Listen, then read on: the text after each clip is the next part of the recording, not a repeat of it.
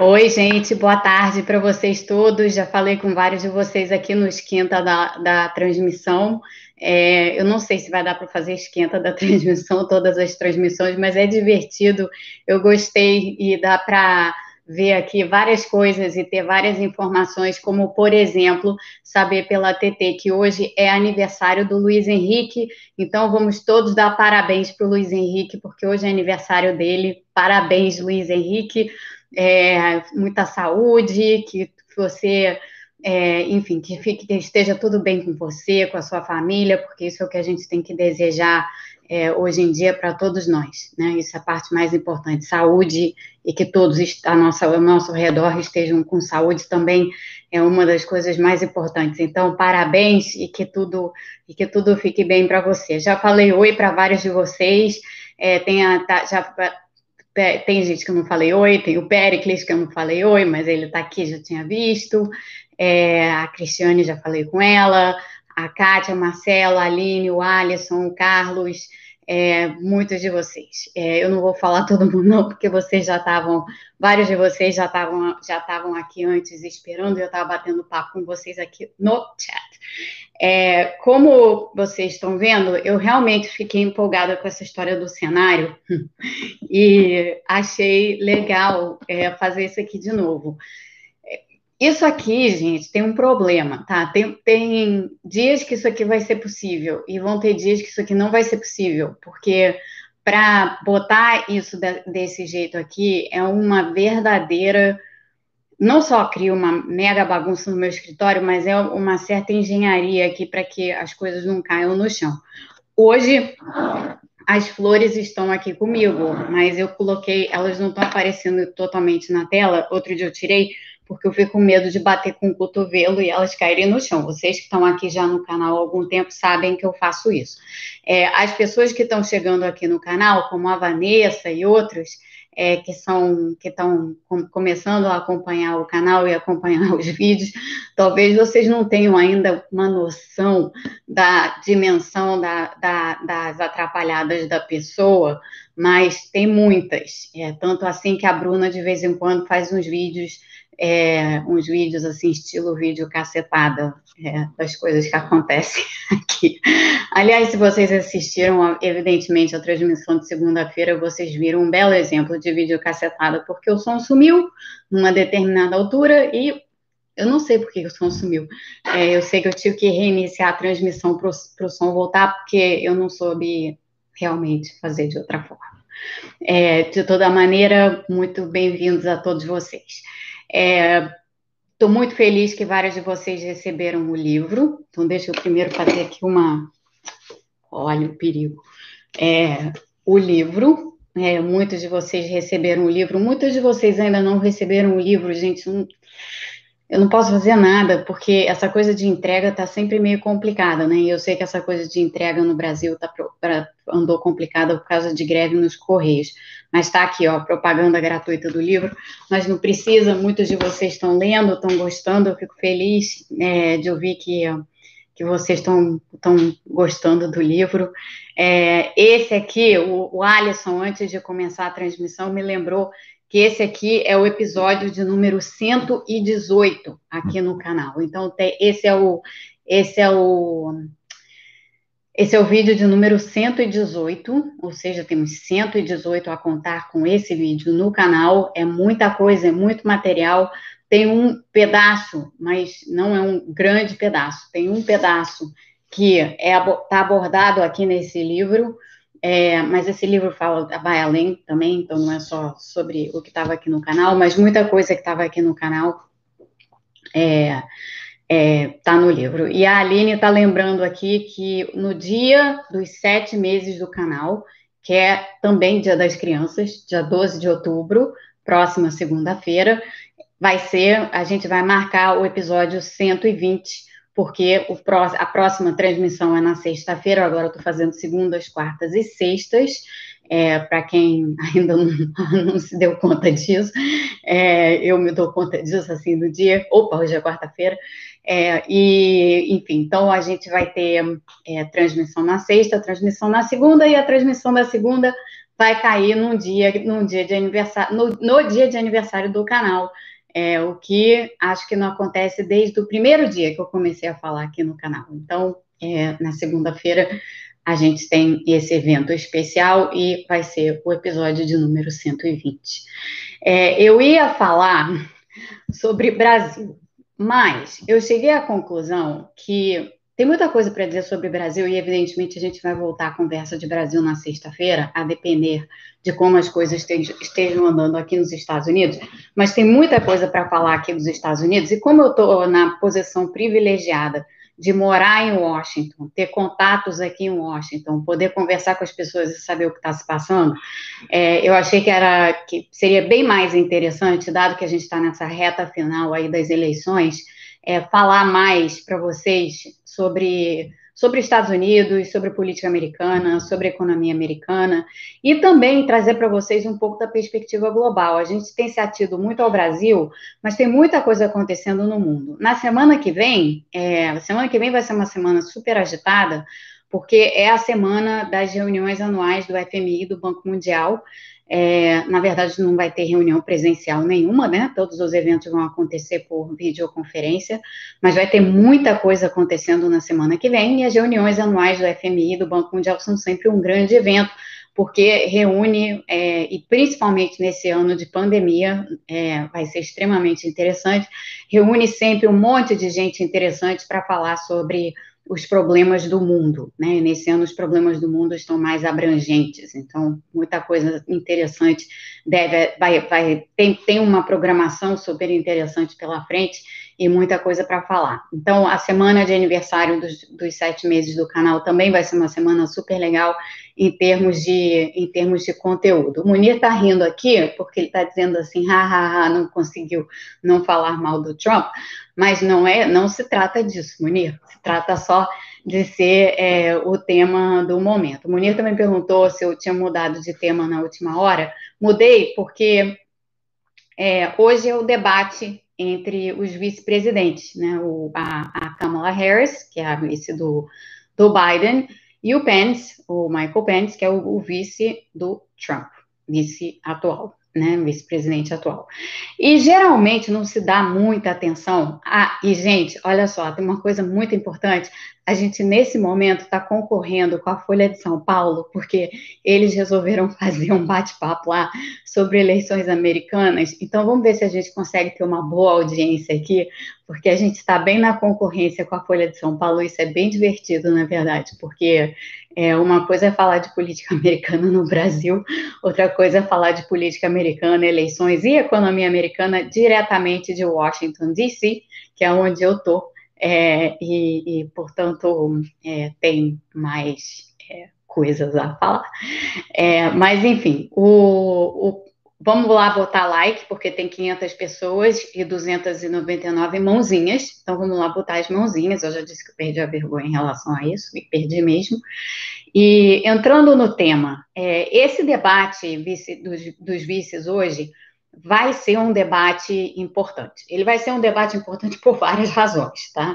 A primeira delas é que o debate entre os vices é, nessas eleições já era quase que por definição um, um, grande evento, porque os dois candidatos, afinal de contas, um deles, o Biden, tem 77 anos, o outro, o Trump, tem 74 anos. Então, são dois septuagenários é, e, e, sendo dois, dois septuagenários, claro, a gente espera né, que tudo corra bem, é, mas de, de, toda forma é sempre, é sempre importante saber quem pode vir a ocupar o lugar de um ou de outro, caso algo aconteça. Então, mais do que nunca, é, esse debate entre os vice-presidentes é de extrema relevância.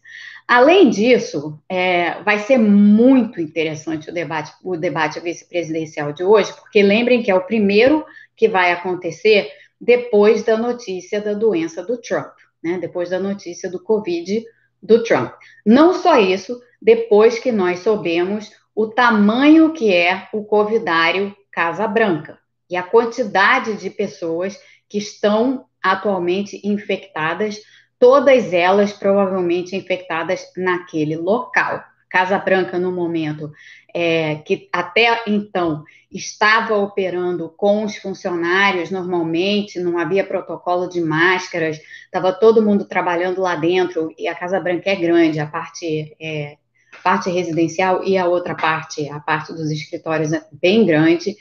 É, lá estava todo mundo trabalhando normalmente, então, ao contrário do que se vê aqui na região de Washington, lá o povo estava indo para o trabalho, mas sem máscara, tudo aglomerado, tudo dentro de espaços, alguns maiores, outros menores, e é, houve uma contaminação em massa, é, e, e, portanto, virou realmente um covidário. As últimas notícias de lá é que as pessoas não estão lá. Então, assim, os funcionários estão agora trabalhando em home office. Então, todo mundo que não estava trabalhando de casa de, de, desde o início agora está. É, a Casa Branca está, tá, o covidário Casa Branca está meio às moscas.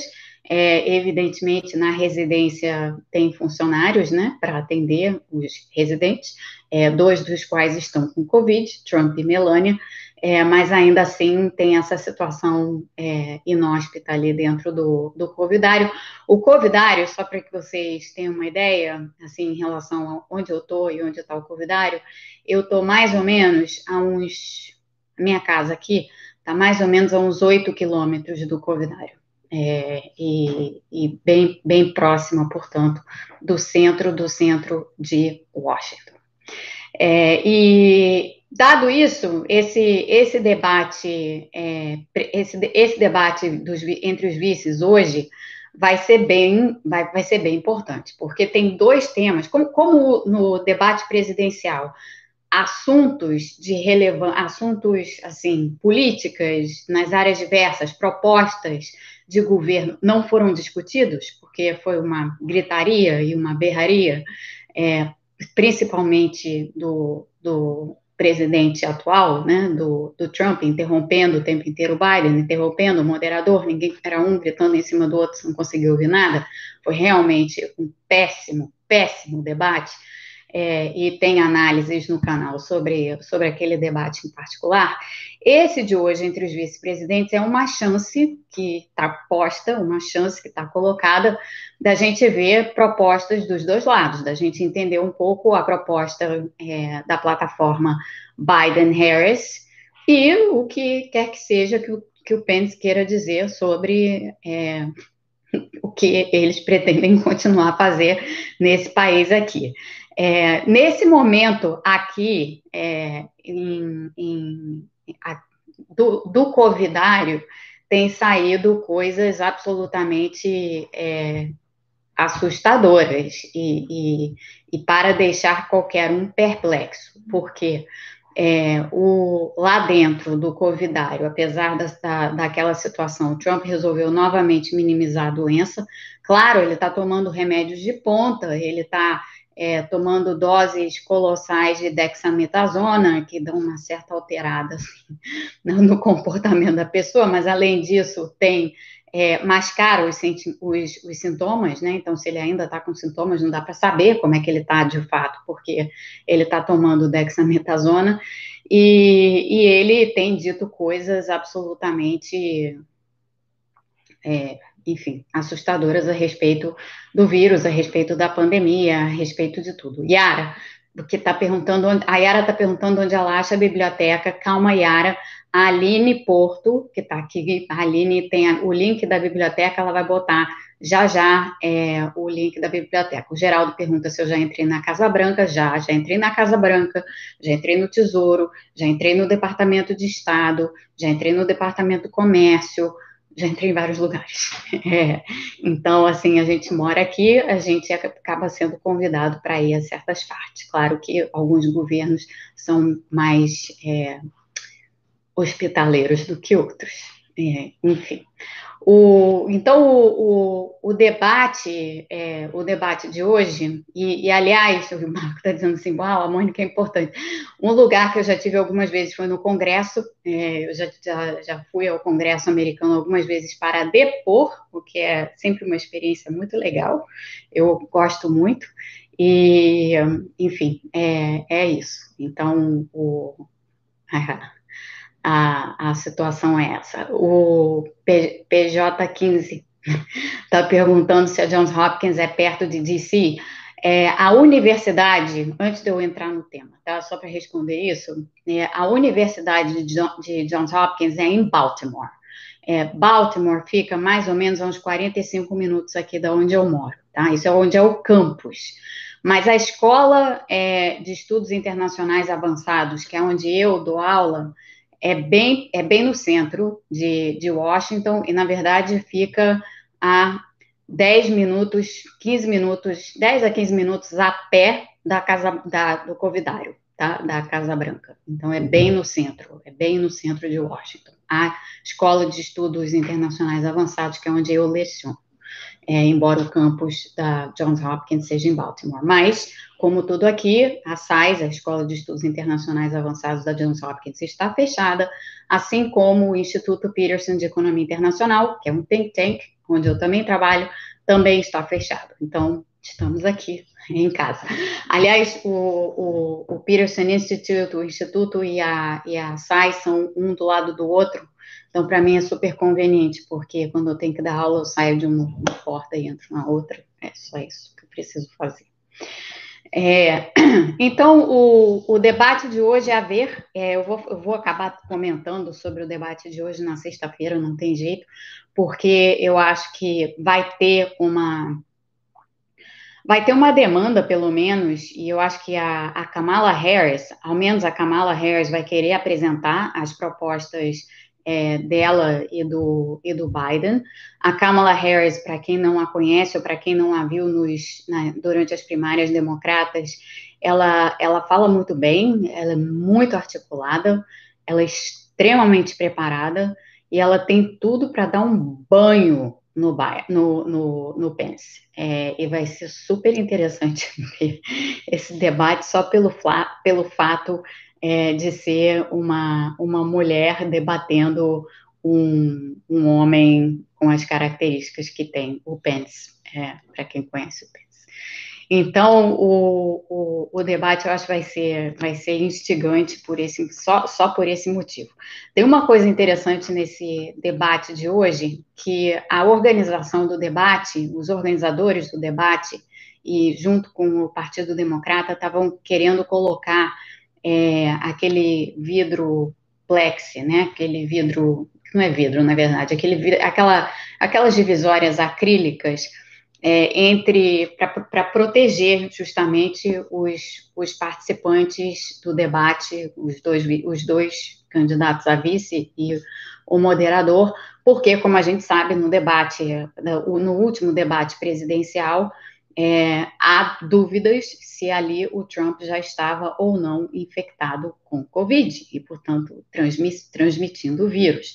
Então, para proteger as pessoas, havia essa, essa ideia de colocar esse, essas divisórias acrílicas. No entanto, é, a campanha do Trump-Pence, que inicialmente tinha aceito de bom grado, lembrando que o, o, o é, o marqueteiro da campanha, o diretor da campanha do Trump e do Pence está com Covid, porque ele esteve lá no Covidário, então ele está com Covid, e a campanha, é, num primeiro momento, aceitou essa história das divisórias acrílicas, mas, posteriormente, certamente por influência do Trump, é, a campanha voltou atrás e existe uma briga que eu acho que não foi resolvida até agora, se vai ter divisória acrílica no debate ou não.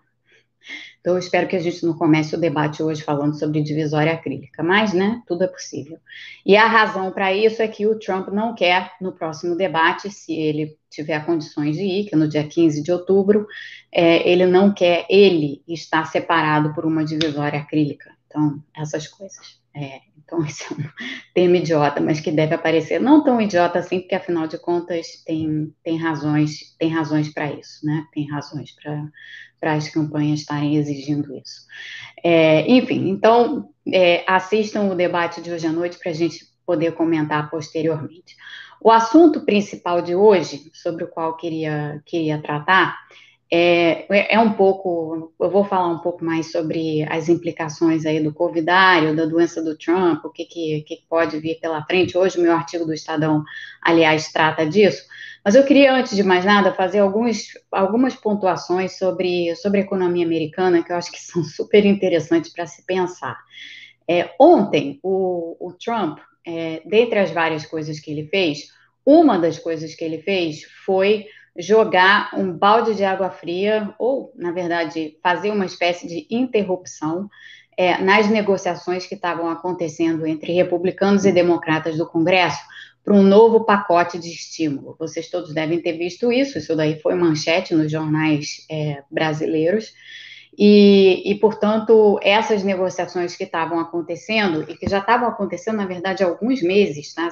Essa, a gente está em outubro, essas negociações, elas estão conosco pelo menos desde o final de junho. O, o primeiro pacote, o primeiro e único grande pacote de estímulo é, fiscal feito aqui nos Estados Unidos foi em março, foi um pacote de 2 trilhões de dólares. A gente falou sobre ele aqui no canal, quando ele, quando ele foi aprovado, lá nos primórdios do canal. E, e ele, o que equivale a 10%, 10 pontos percentuais do PIB, 10% do PIB, foi realmente um pacote colossal, que incluiu uma porção de medidas e, e, e agora não incluiu nada parecido com o que nós fizemos no Brasil. É, nós não fizemos uma porção de coisas que os americanos fizeram, mas nós fizemos o auxílio emergencial. É, e o auxílio emergencial, a gente sabe hoje que foi responsável e tem sido responsável pela sustentação, apesar da, dos problemas todos que se teve, das fraudes, das dificuldades de execução, do auxílio, do vai e vem e tal. A gente sabe que o auxílio tem sido de grande valia é, para pra, as pessoas que estão recebendo auxílio. Foi uma medida extremamente importante. Vocês sabem que eu fui desde o início não só totalmente defensora do auxílio, mas fui também muito de, continuo defendendo a, a instituição de uma renda básica no Brasil. Mas esse vídeo não é para tratar da renda básica. A renda básica, aliás, tem merece tem um capítulo inteiro aqui do livro dedicado à, à renda básica e tem uns tantos vídeos é, no canal é, também é, dedicados, a, dedicados a, a, a, esse tema em particular, inclusive com é, a Tati Roque, que veio aqui conversar sobre isso aqui no canal, a, a, a Lê, a Letícia Bartolo, que também veio aqui no canal conversar sobre isso, é, o Zezé, que está tá em falta comigo, vou dar um puxão de orelha nele, que ele está precisando voltar. É, enfim, te, tivemos, tivemos vários, vários. É... o Tiago está falando aqui, o dislike voltou, não sei do que, que você está falando, Tiago. Tá bom, tudo bem, não tem problema. É, mas o, o, enfim, o, o ponto é esse. Então, renda básica a gente não vai falar aqui, mas o que, o que eu tenho a dizer da renda básica só é que, ou do auxílio emergencial no caso, é que a gente fez essa, essa medida no Brasil, aqui nos Estados Unidos não teve nada parecido. O que teve dentro desse grande pacote de estímulos aí que foi feito em março, é, foi um, foi dado, foi, foi emitido, foram emitidos cheques é, para, para as pessoas, mas foram cheques assim, um one-off, assim, só uma vez emitidos para as pessoas, não foi um programa desenhado de, de sustentação de renda, tal qual o, o auxílio emergencial, tá? Então, não teve nada parecido. O que, na verdade, quando você para para pensar assim, e, e, sabendo o que eu já dizia para vocês lá atrás, em março, a respeito da, da epidemia, que seria longa, seria duradoura, haveria várias ondas, que não estava garantido que ela ia ser controlada, que as pessoas mais vulneráveis iam sofrer mais esses efeitos, que, portanto, as redes de proteção social tinham que ser fortalecidas justamente para dar conta de atender a essas pessoas. Isso tudo era verdade no Brasil, isso tudo era verdade no resto do mundo, e isso também era verdade aqui nos Estados Unidos, onde existe uma desigualdade colossal e onde a gente sabe que as pessoas que estão sofrendo, e os dados estão aí para mostrar isso, as pessoas que estão sofrendo mais com a crise econômica e com a crise de saúde pública são justamente as pessoas mais vulneráveis. Então, se a gente olhasse assim, sabendo principalmente que esse é um ano eleitoral, e não só isso, sabendo que o Trump, a, com todas as suas, as suas idiosincrasias, é um sujeito que se elegeu numa plataforma populista, a campanha do Trump de 2016 foi uma campanha com uma pegada populista, é, sempre me foi assim. E outro dia eu estava falando com um repórter aqui nos Estados Unidos sobre isso, porque sempre me pareceu um pouco perplexo, eu sempre fiquei um pouco perplexa diante da ausência de um programa é, de transferência de renda ou algo semelhante, temporário, é, aqui nos Estados Unidos.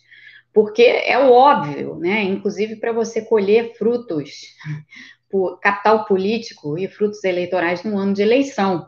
É, e o, o, o, Trump foi extremamente refratário a essa ideia, contrariando o que você imaginaria que uma pessoa na posição dele é, faria numa situação como essa.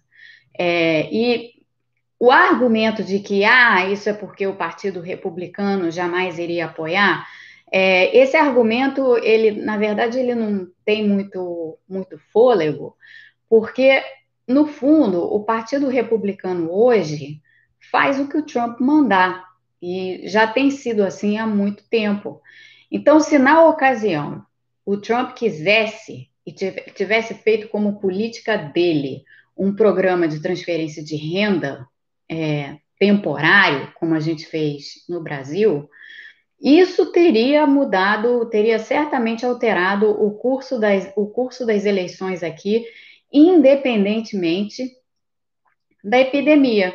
Porque vejam vocês que, que coisa é, curiosa, ou pelo menos uma leitura, tá? Uma leitura muito parcial, muito parcial mesmo, do que se passa no Brasil com essa aprovação do Bolsonaro é, que subiu. Claro que a aprovação do a subida da aprovação do Bolsonaro não é inteiramente explicada pelo auxílio emergencial e é, uma, é, é muito fácil simplesmente dizer isso. Tem outros elementos aí provavelmente que explicam essa subida, mas uma parte foi o auxílio emergencial, pequena que tenha sido, foi, e eu acho que não foi tão pequena assim.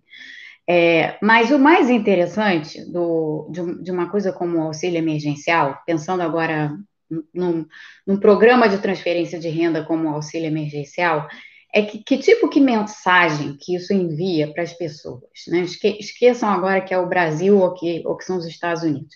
A mensagem que isso passa é, é a seguinte: para o, para o público, para a população, a mensagem que isso passa é: olha, nós, governantes, eu, líder da nação, eu, presidente da República, eu, seja lá quem for, estou muito preocupado, estou muito preocupada com a sustentação da população, então eu vou fazer esse programa daqui.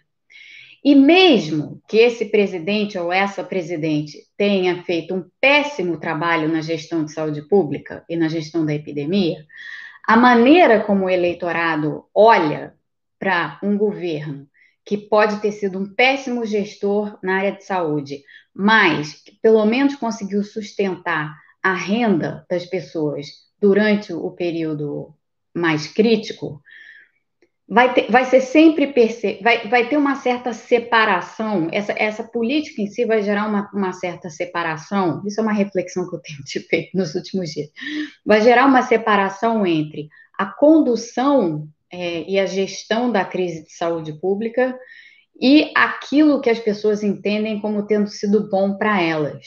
Você gera uma cisão nessa percepção com um programa de transferência de renda extremamente necessário para dar suporte às pessoas, mas gera essa cisão na maneira como as pessoas olham para o governo, porque as pessoas vão olhar para o governo e vão dizer assim, é, realmente a gestão de saúde pública pode não ter sido ruim, mas olha, o governo me ajudou, me deu aqui é, tanto de, tantos dinheiros, seja lá que moeda for, é, para que eu sobrevivesse essa crise é, gigantesca e tal, parará.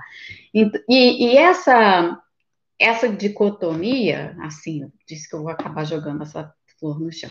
Essa dicotomia que acaba ocorrendo quando você faz esse tipo de programa no meio da pandemia, sendo mau gestor da, da, da pandemia, te dá frutos políticos. É, sustenta e, e, e, tem e tem é, uma, uma consequência importante.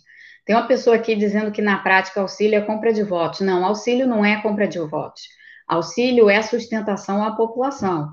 como a população vai reagir a isso, é que, claro, se a população está sendo ajudada, se a população está sendo auxiliada, principalmente a população mais pobre, a população mais carente, é claro que essas pessoas vão dar maior sustentação ao governo, mas não tem nada a ver com compra de voto. Compra de voto é uma forma muito pejorativa da gente falar daqueles cuja vida a gente desconhece. Né? Muitas vezes são pessoas que têm uma realidade que a gente desconhece em absoluto, a gente não sabe como essas pessoas vivem, a gente não está na pele delas, a gente não enfrenta as incertezas que elas enfrentam, a gente não está na rua tendo que ganhar um dinheiro lá durante o tempo que a gente pode para poder levar um prato de comida para a mesa e se a pessoa tem filhos para poder alimentar os filhos. Então essa, esse tipo de, de colocação, ah, isso daí é para comprar voto, não, isso não é legal dizer e, e nem, nem cabível.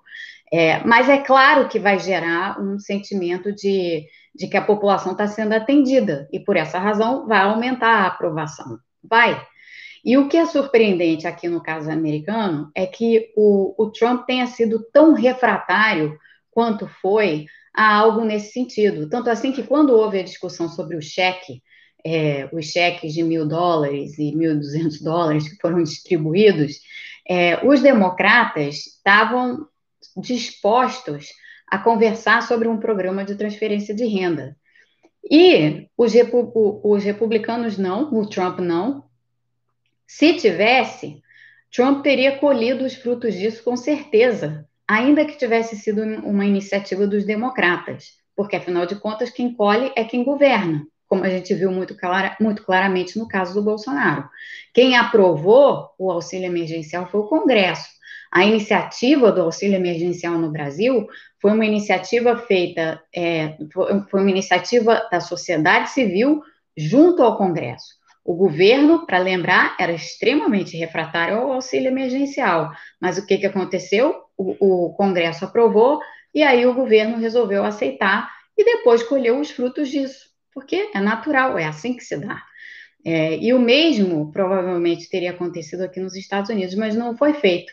E agora, quando vem essa discussão dos estímulos, porque a economia americana continua não bem, é, embora grande parte da economia já esteja, entre aspas, reaberta, reaberta, mas reaberta mais ou menos, né? Você tem vários estados aqui, a epidemia não está controlada aqui, então tem vários estados aqui, aqui em que, é, com, a depender de como está a epidemia, tem partes, né, tem locais que estão fechados ou locais que estão começando a fechar novamente. Nova York é um exemplo disso. Tem bairros em Nova York que estão começando a ser fechados, os restaurantes fechados, o pequeno comércio fechado, tudo fechado, porque os, o número de casos voltou a subir. Então, aqui, a, essa situação está colocada, tem, tem uma grande dificuldade é, econômica ainda por conta da circulação do vírus. De novo, como eu dizia lá no início dessas transmissões, não dá para separar a crise de saúde pública da crise econômica, porque com o vírus le, é, potencialmente letal, altamente infeccioso e que em um número grande de casos pode gerar várias complicações, inclusive complicações de longo prazo. Outro tema que eu já abordei aqui no canal várias vezes e que vocês vão lembrar, a preocupação toda com as sequelas Pois bem, estão saindo agora estudos e mais estudos sobre as sequelas e a quantidade e sobre a quantidade de pessoas que têm um quadro de longo prazo da doença, que não se livram dos sintomas assim. Isso não é o tema para agora, mas entra no contexto dessa discussão porque mostra exatamente como que é, essa crise de saúde pública é uma crise de saúde pública muito longa e que vai ter consequências, continuar a ter consequências na economia.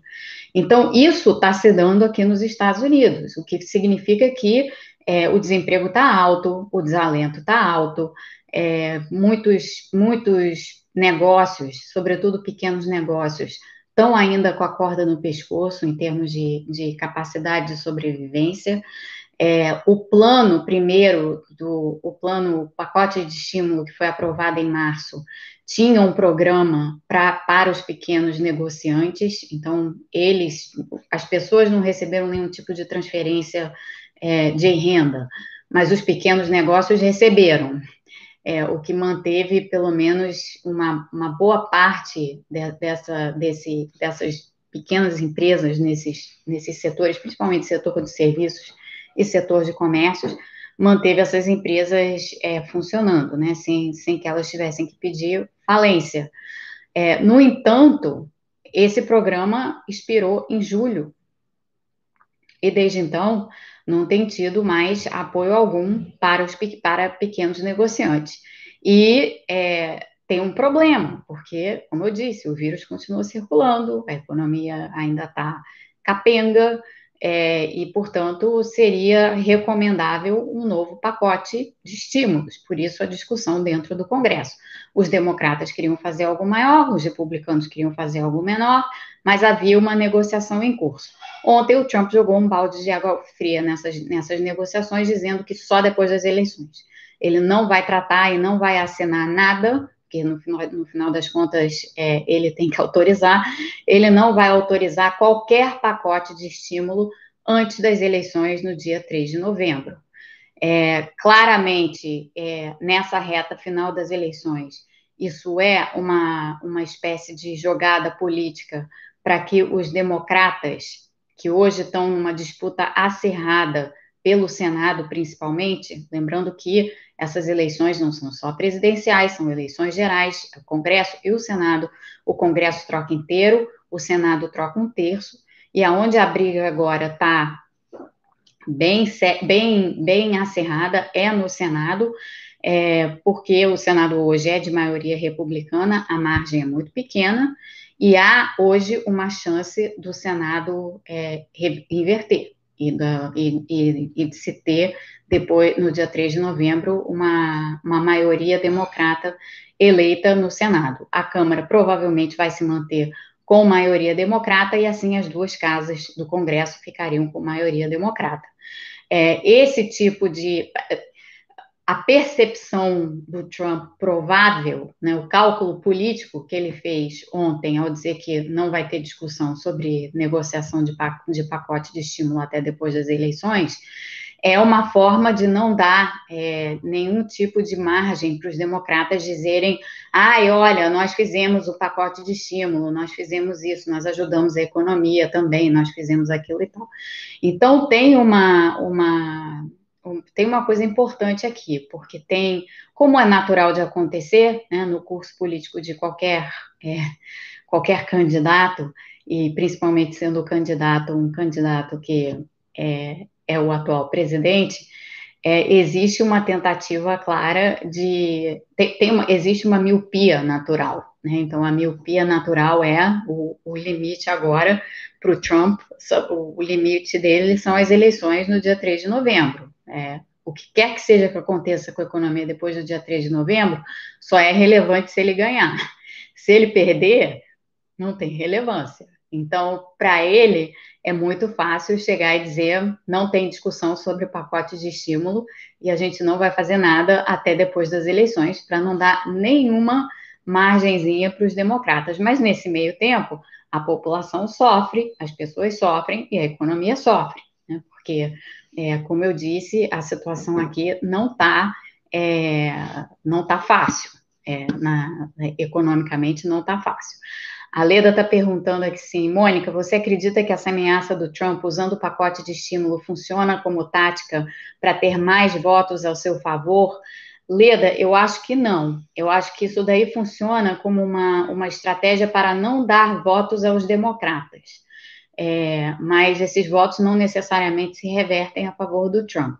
Né? Então, é, eu acho que é por aí, eu acho que é muito mais uma estratégia voltada para a corrida no Senado do que uma estratégia, essa briga acirrada no Senado entre os democratas e os republicanos, do que para ele próprio, do que para ele próprio, do que para ele Trump. É, então, acho que acho que esse é o cálculo político mais provável que ele está fazendo. Agora, de novo, às custas é, de, de, uma população que continua muito, de uma, de uma economia que continua muito frágil, muito, muito débil, claro que não tão frágil, não tão débil quanto no Brasil. É, é, deixa eu lembrar uma outra coisa que o Tarcísio lembrou bem aqui, aliás, oi Tarcísio, que bom te ver, É, o, a eleição aqui nos Estados Unidos, isso é importante, as pessoas às vezes esquecem, as eleições aqui são facultativas, tá? As pessoas não são obrigadas a irem votar. É, as pessoas podem não votar, é, se elas optarem por não votar. E, inclusive, uma das, uma das razões, tem, tem, isso daí já foi é, esmiuçado até dizer chega, mas uma das razões que levou a Hillary Clinton a perder no colégio eleitoral em 2016 para o Trump, não no voto popular, porque no voto popular ela ganhou, mas lembrando que além de facultativas, as eleições aqui são indiretas, para presidente, para o Congresso não, mas para presidente são.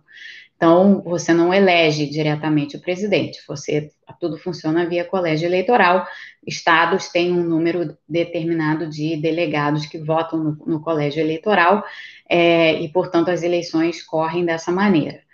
O, no caso da Hillary, em 2016, ela deixou de ganhar votos é, que um, talvez tivessem surgido, fosse o candidato democrata outro que não ela, que era uma pessoa que tinha gerava uma grande antipatia por parte de um pedaço do eleitorado democrata e do eleitorado dito independente, mas que tem uma certa inclinação mais para os democratas do que para os republicanos, porque essas pessoas simplesmente decidiram que não iam votar.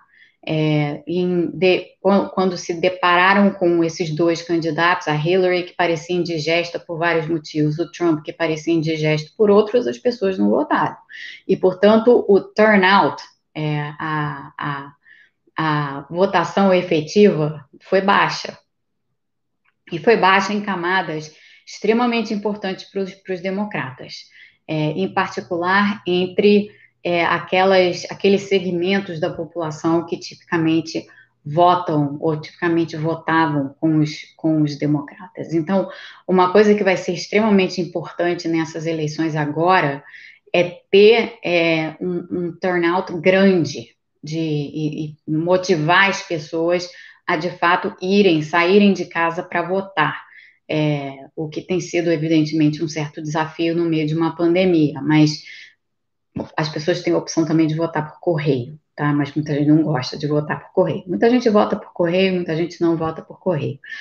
Mas essa, esse esforço todo de botar as pessoas, é, de fa fazer as pessoas saírem para votar, é, é, um esforço complicado e mas muito importante para os democratas, porque a composição demográfica dos Estados Unidos hoje é uma composição, e já há tempos é assim, é uma composição que é, em princípio, de tendência muito mais favorável aos democratas do que favorável aos republicanos. No entanto, é, há um desafio sempre de levar essa, essas pessoas às urnas. Então, acaba que a gente tem resultados como o da eleição de 2016, em que a candidata democrata ganha no voto popular, mas perde no colégio eleitoral. Isso aconteceu também nas eleições de 2001 entre o Gore e o Bush. É, eu estava aqui nos Estados Unidos naquela época também, passei pela recontagem de votos na Flórida, recontagens e mais recontagens e mais recontagens, e ali também foi a mesma história. O Gore ganhou no voto popular, mas perdeu no colégio eleitoral, e perdeu no colégio eleitoral, em particular, por causa da Flórida que é um swing state importante, além dos swing states do, do, do chamado Rust Belt, né, aqui, aqui dos Estados Unidos. Então, Pensilvânia, é, Michigan, esses estados. E, e, e, e, isso é uma característica muito importante das eleições aqui que não pode ser deixada de lado, porque o fato de serem as eleições facultativas significa que é muito importante que as pessoas saiam para votar é, se, é, se a intenção for trocar o governo e botar um governo com melhor capacidade de gestão é, no que diz respeito tanto à pandemia quanto no que diz respeito a qualquer outra coisa. Porque uma coisa que eu posso dizer para vocês, estando aqui é, em, em, Washington e vendo como as coisas funcionam aqui em Washington, é que as, as, as instituições, de modo geral, quando eu digo as instituições, eu não estou falando de braço legislativo, braço judiciário, nem nada disso, não. Estou falando dos, é, da burocracia mesmo, da burocracia que faz com que o governo funcione. Né? É, o, o que está acontecendo dentro desses, desses diversos órgãos, melhor falar assim, órgãos, órgãos públicos, como, por exemplo, o Departamento de Estado, houve uma, durante esses quatro anos quase do, do Trump, houve uma destruição, assim, completa é, do, de, desses, desses órgãos extremamente importantes. O Departamento de Estado cuida da política externa aqui, e hoje, dentro do Departamento de Estado, é, já há muito tempo, esses são todos as pessoas que trabalham no o Departamento de Estado é o, o Ministério das Relações Exteriores, né? E ali estão diplomatas de carreira, pessoas que trabalham no Foreign Service, e que, enfim, é, é, é esse, são, é, é são essas as pessoas, e ali houve um, uma, uma, um estágio, assim, de, de semi-depressão que tem continuado permanentemente, porque os dois secretários de Estado que o Trump teve é, for, foram péssimos gestores do Departamento de Estado. Então, há áreas dentro do Departamento de Estado que estão simplesmente sem gente. É, eu já falei para vocês aqui que no caso do, do no caso do, do desculpa, me, me distraí aqui com, com uma coisa que surgiu na tela, mas no caso do, do da, do departamento, da, da, divisão dentro do Departamento de Estado que cuida da América Latina, por exemplo, há muito poucas pessoas trabalhando lá hoje. E o chefe dessa divisão é uma pessoa interina, é, não é uma pessoa, é, é, uma pessoa de carreira, sem dúvida, mas é uma pessoa interina. É, então, é uma pessoa men menos sênior do que deveria ser para o cargo. Então, isso para dar uma ideia para vocês do que acontece, pelo menos no que diz respeito à América Latina. Essa situação de você ter pessoas interinas em posições-chave, isso tem sido a marca, na realidade, do governo Trump, porque lembrando que nesses quase quatro anos, teve o que no Brasil não é novidade, porque acontece direto, mas aqui nos Estados Unidos não é assim, teve uma troca né, de, de pessoas, de é, chefes de departamento, que são os equivalentes aos ministros, né, os secretários de, dos, os, os secretários de diferentes departamentos, houve um, um turnover, uma, uma troca de, de pessoas enorme, e em muitos casos não foram indicadas pessoas é, definitivas para determinadas posições. Então, tem muitos desses órgãos aqui hoje que estão sendo geridos por pessoas interinas, o que torna o funcionamento do, da máquina do Estado, do governo, extremamente complicado é, e bastante debilitado. Né? Isso debilita o funcionamento da máquina, da máquina estatal. Então, assim, é, de uma maneira geral, o, o, o governo Trump é, foi bastante desastroso assim para o funcionamento próprio interno do governo. Não à toa, é, não houve muito na muito de política efetivamente, né? Assim, as, o que, que é o que, que se a gente fosse definir hoje quais foram as políticas do Trump? O Trump tirou o país, tirou os Estados Unidos, tirou não, porque ainda tem coisas que tem que acontecer para isso acontecer, mas disse que tirou os Estados Unidos do Acordo do Clima de Paris, tirou os Estados Unidos do, do Trans-Pacific Partnership, do TPP, a gente já falou do TPP aqui, é, o TPP era extremamente importante para é, para a consolidação de uma, de, uma, de uma geopolítica mais menos, menos bélica em relação à China, é, então, era, era, era esse todo o princípio do TPP, já falei sobre isso um pouco aqui em outras vezes.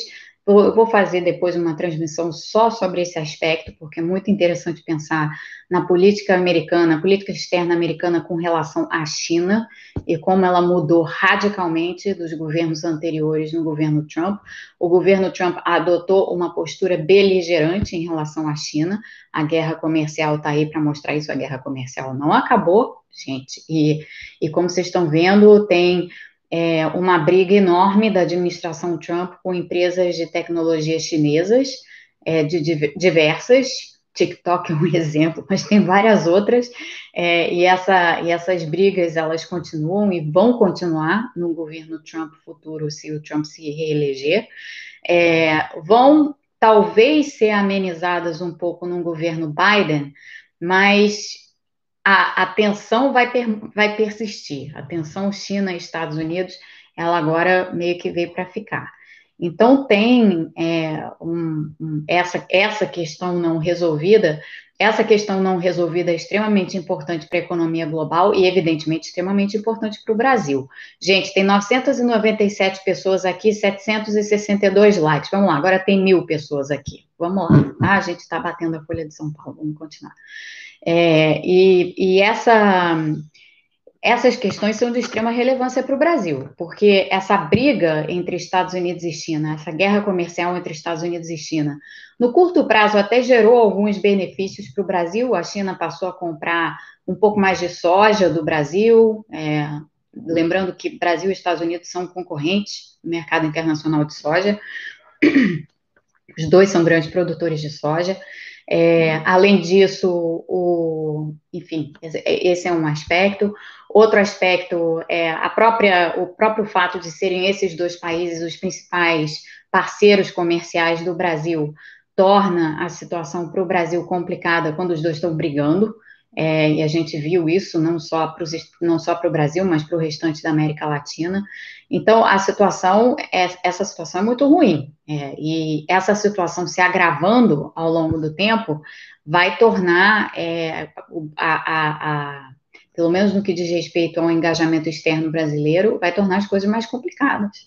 É, o resultado das eleições em si, o resultado das eleições também é, tem implicações para o Brasil, evidentemente. Né? O, o, Bolsonaro tem uma afinidade com Trump, mas não tem afinidade nenhuma com o Biden. E como eu já falei aqui para vocês, diferentemente de talvez outros presidentes recentes da história americana, o Biden conhece a América Latina bem, é, tem, tem uma certa, gosta e tem uma certa aproximação com a América Latina e com o Brasil em particular. Então, tinha, né? Com o Brasil do Bolsonaro, certamente não. Então, tem um desafio de política externa aqui, de relações Brasil-Estados Unidos, é, nada triviais, a depender de quem vença as eleições no dia 3 de novembro. Não só isso, a depender também de qual seja a composição do Congresso. Porque uma, uma composição do Congresso majoritariamente democrata vai ser uma, uma composição do Congresso francamente desfavorável para o Brasil. É, e aqui eu vou, eu vou fazer um comentário sobre participações minhas recentes lá no Congresso, nos, nos comitês diversos da, da, da, do Comitê para Assuntos Externos da Câmara.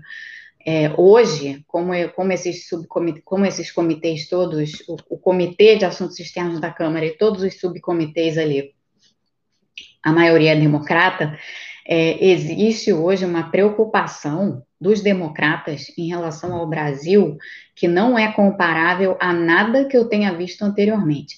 Nem ano passado, onde eu fui lá no Congresso dar um depoimento sobre as queimadas na Amazônia, nem no ano passado, quando as queimadas na Amazônia é, eram o noticiário central em setembro, outubro, novembro, é, não saía isso, não saía das manchetes, é, nem ali eu vi tanto interesse dos democratas com o Brasil como eu estou vendo agora. Então, tem uma preocupação grande em relação ao que está acontecendo no Brasil e em relação ao que é o governo Bolsonaro por parte dos democratas. Então, mesmo que seja o Trump o presidente, com uma maioria democrata no Congresso, isso tem implicações para as relações Brasil-Estados Unidos. Tem, tem implicações e não são pequenas essas implicações. Então, essa é outra coisa importante para se ter em mente, e eu estou dando aqui um relato de primeira mão por ter participado dessas audiências e ter tido, assim, a oportunidade de conversar diretamente com alguns membros do Congresso. Falando aqui da Câmara dos Deputados, não estou falando aqui do Senado, tá? Mas é importante é, passar, passar isso para vocês como alguém que que está dentro, assim, da, da, das discussões é, que acontecem aqui.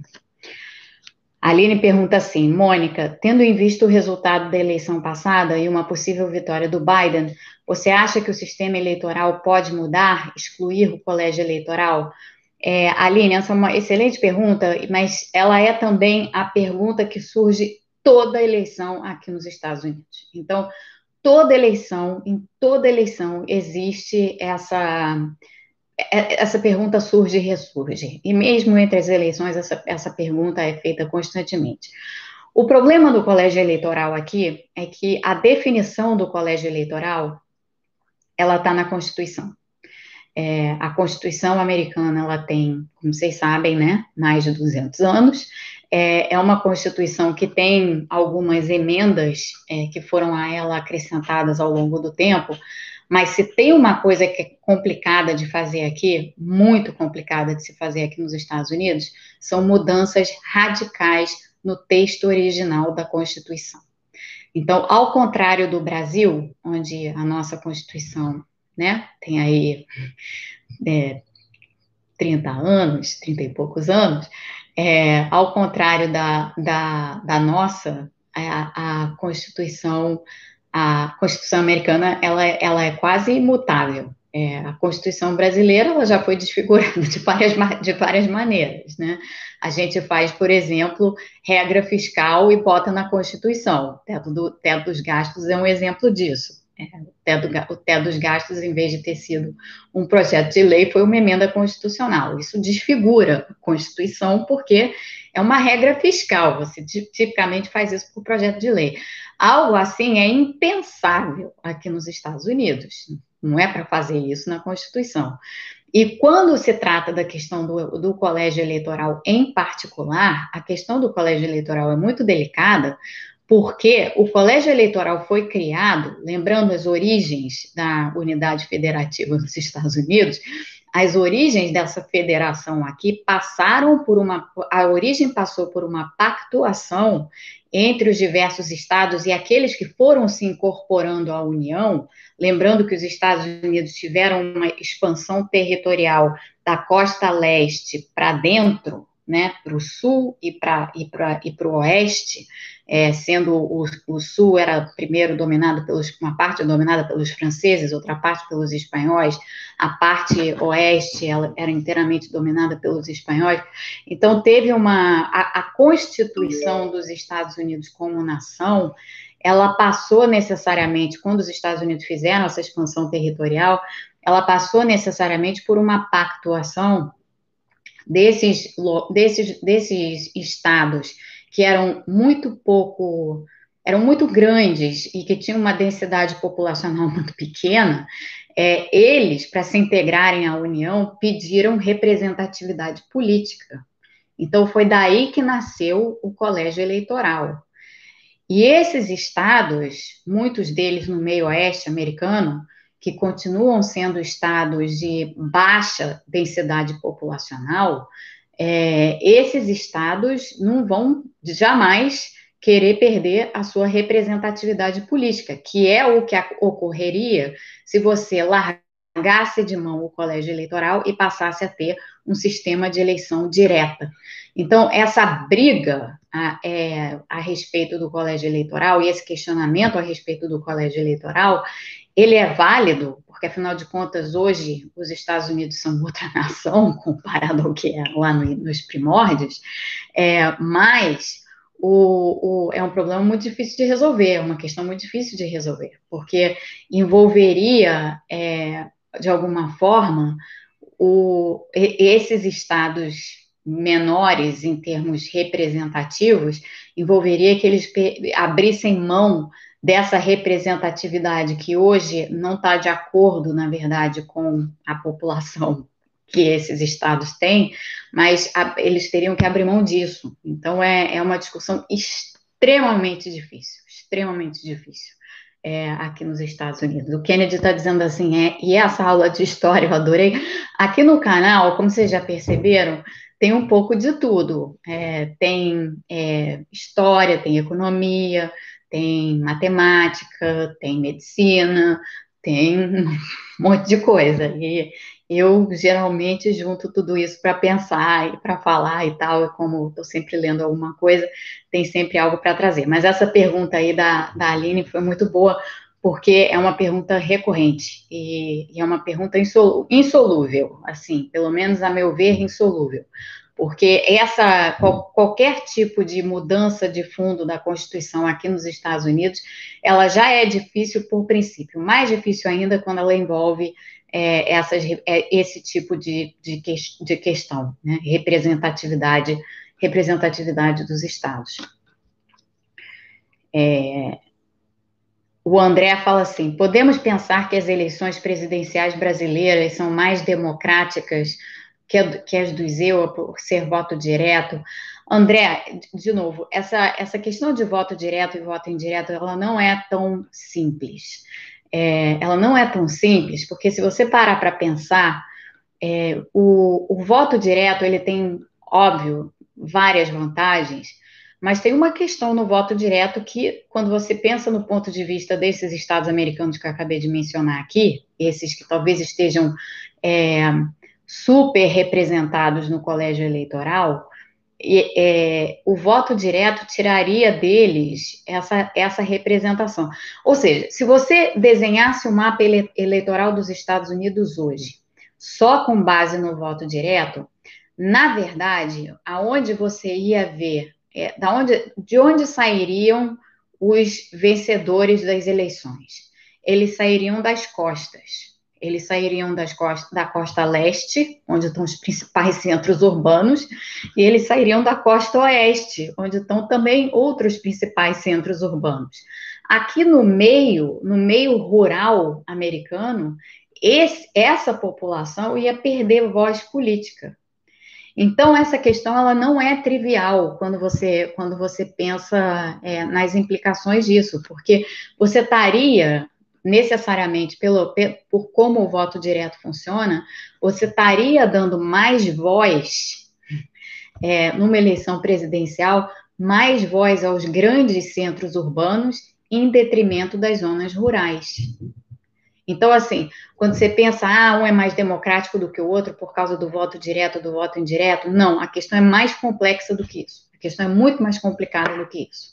E aqui nos Estados Unidos, em particular, ela é bem complicada, porque ela envolve essa, essa cisão. A cisão que existe entre o voto urbano e o voto rural.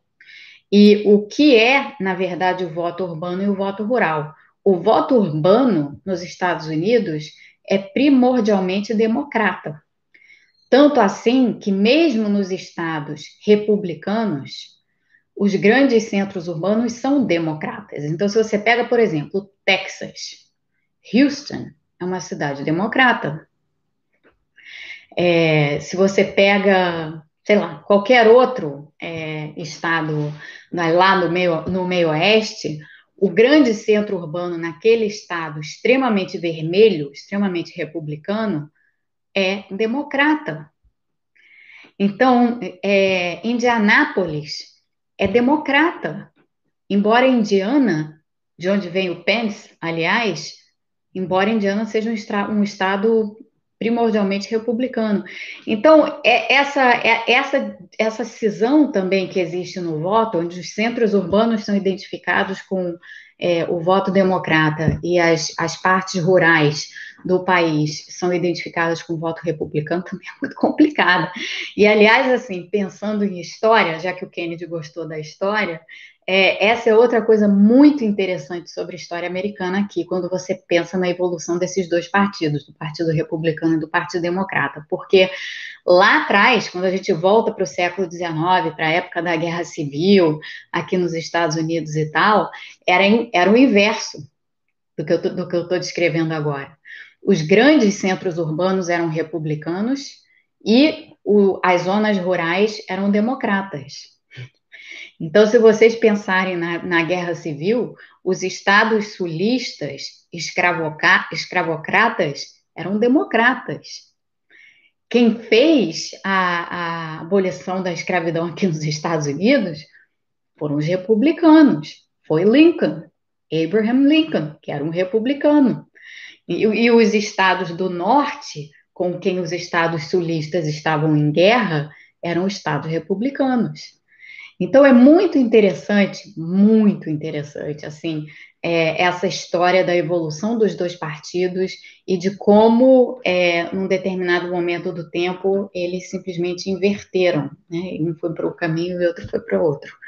É, enfim, no fim das contas, falamos aqui sobre é, um, política americana, é, história dos Estados Unidos, Trump e economia americana, mas é sempre bom falar de história, né? Eu também gosto, adoro, adoro ler sobre história, história econômica, adoro história econômica, história política, adoro. É, acho que esse contexto muitas vezes é, falta nas discussões e é um contexto assim de extrema relevância, porque como é que a gente quer entender alguma coisa fora do contexto histórico? Né? Como é que a gente, como é que a gente quer tentar raciocinar e refletir fora de um contexto histórico?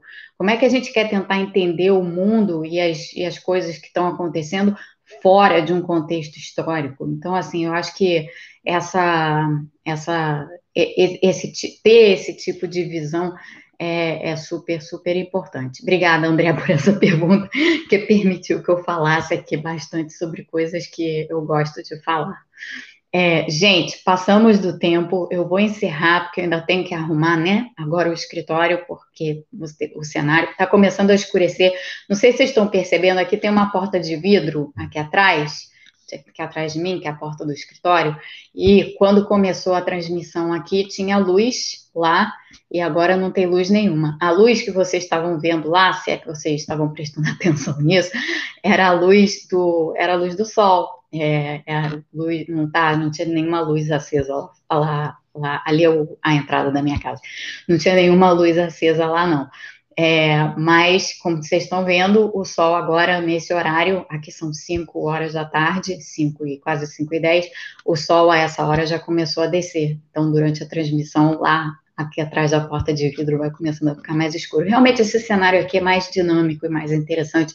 Eu vou tentar é, manter, manter, mantê-lo assim. Certamente na sexta-feira a gente vai estar com esse cenário aqui, tá, gente? É, então, desculpa se eu não respondi algumas perguntas. Eu sei que tinha uma pergunta é, do Eric, é, sobrinho da Agnes, que eu não sei se eu, bom, certamente não respondi, acho que não respondi, não sei. É, mas enfim, qualquer coisa, é, vamos falar sobre, sobre ela na, na sexta-feira. Leda, olha só, a Leda tá, tem uma dúvida sobre o livro, acabou de me dar, a Leda acabou de me dar uma ideia, tá? É, quando a gente tiver aqui no canal uma massa significativa de pessoas que já tenham lido o livro, a gente vai fazer uma transmissão especial com perguntas e respostas sobre o conteúdo do livro, tá? É, a gente vai tentar fazer um bate-papo é, com sei lá quantas pessoas sobre o livro. E aí vocês podem trazer as perguntas de vocês e tudo mais. Então, é, eu vou ficar por aqui. Falta um like para dar mil likes, gente. Pronto, chegou a mil likes. Meu trabalho está feito, o trabalho de vocês também. É, muito obrigada e até sexta. Sexta nos vemos aqui. Tem música, como sempre. É, eu vou, eu estou em falta com dica de livro, eu sei. Eu vou dar uma dica de livro, embora, como eu disse, tudo que eu esteja lendo no momento seja história, história, estou lendo história, mas eu estou lendo história dos vírus, o que não deixa de ser história da sociedade. Tem, aliás, uma, uma eu não vou devagar sobre isso agora, não, mas só para dizer isso a vocês, tem uma história super interessante sobre a conquista dos territórios ocupados pelos espanhóis aqui nos Estados Unidos é, a conquista dos americanos dos, dos territórios espanhóis, que está diretamente, gente, vinculada. É, tem uma história que está diretamente vinculada à varíola e tem uma outra história que está diretamente vinculada à febre amarela. É, a febre amarela, a história é relativa aos franceses e a escravidão e aos escravos vindo, vindo da África que traziam o vírus da febre amarela, mas eles eram resistentes à febre amarela, porque a febre amarela, originalmente, o vírus é originário da África, então essas, é, esses, esse, essa população é, infelizmente escravizada, tinha uma resistência ao vírus da febre amarela, mas trouxeram o, vírus da febre amarela para as Américas, para o Brasil, inclusive. É, e para outros lugares onde, onde havia escravidão, e aqui para os Estados Unidos em particular. E isso daí ajudou, de certa maneira, a, a, a, como morreu muita gente de febre amarela, isso ajudou a negociação entre é, os americanos e os, e os franceses pelos territórios do sul, os territórios de Louisiana e outras partes dos Estados Unidos é, nessa época. Então, a história dos vírus também é muito, muito interessante, assim, para pensar é, sobre essas questões. Eu vou dar uma dica do livro. Eu vou dizer para vocês qual é o livro que eu estou lendo que tem essas, essas coisas aí, essas descrições. É, é isso, gente. Super obrigada. Boa noite para vocês. Fiquem bem. É, eu sei que aí está muito calor. Aqui hoje fez um certo calor, mas um calor, um calor gostosinho, tá? 25 graus.